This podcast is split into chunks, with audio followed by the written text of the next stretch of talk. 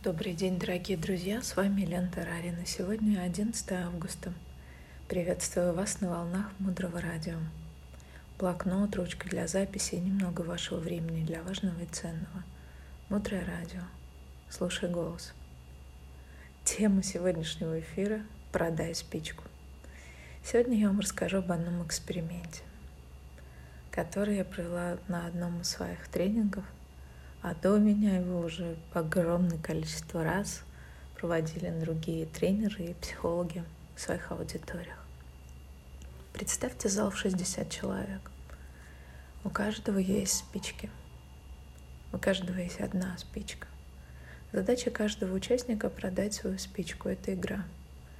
Но в этой игре заложен огромный смысл. Вы ходите друг с другом, разговариваете – Сначала вы обмениваете спичку на 50 копеек, потом на гривну, потом на 2 гривны и так далее. И начинается диалог между людьми. Бизнесы строятся точно так же.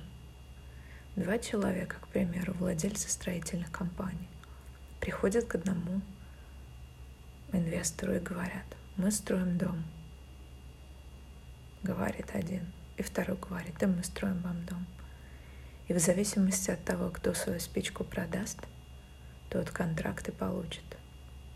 Мы с вами такие же, как и те, кто зарабатывает в четыре раза больше. Но они, когда говорят о деньгах, торгуются, наслаждаются, объясняют.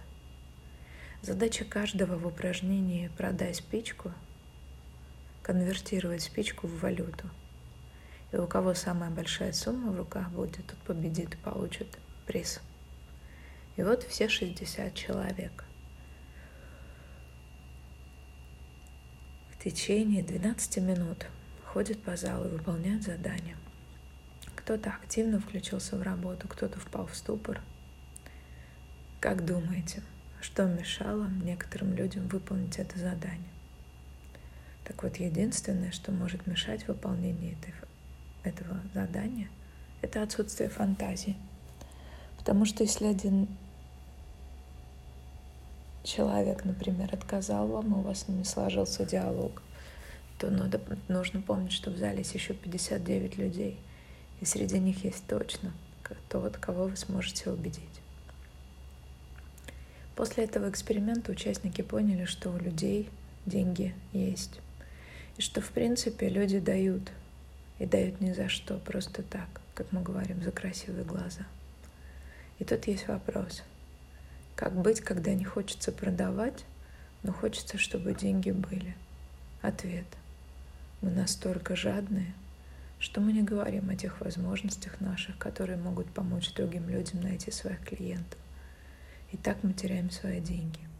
Пока мы думаем, что я не хочу прилагать усердие, и хочется, чтобы люди сами пришли, мы теряем время.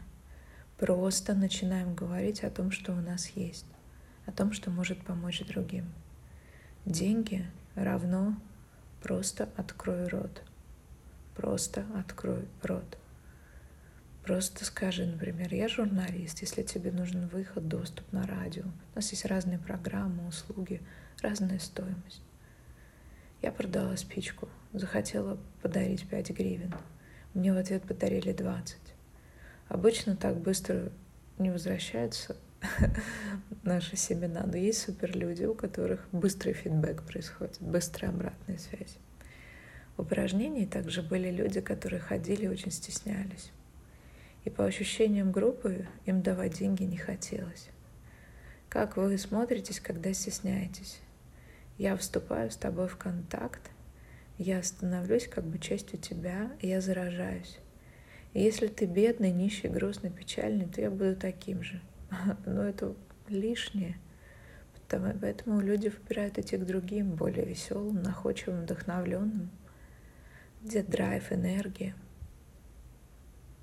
Деньги равно любить других людей – один знакомый рассказывает одну историю. Он инвестиционный банкир.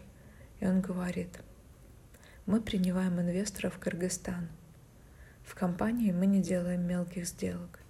И если сделка в районе 2000 долларов, какой-то оборот, это несерьезно, мы этим не занимаемся.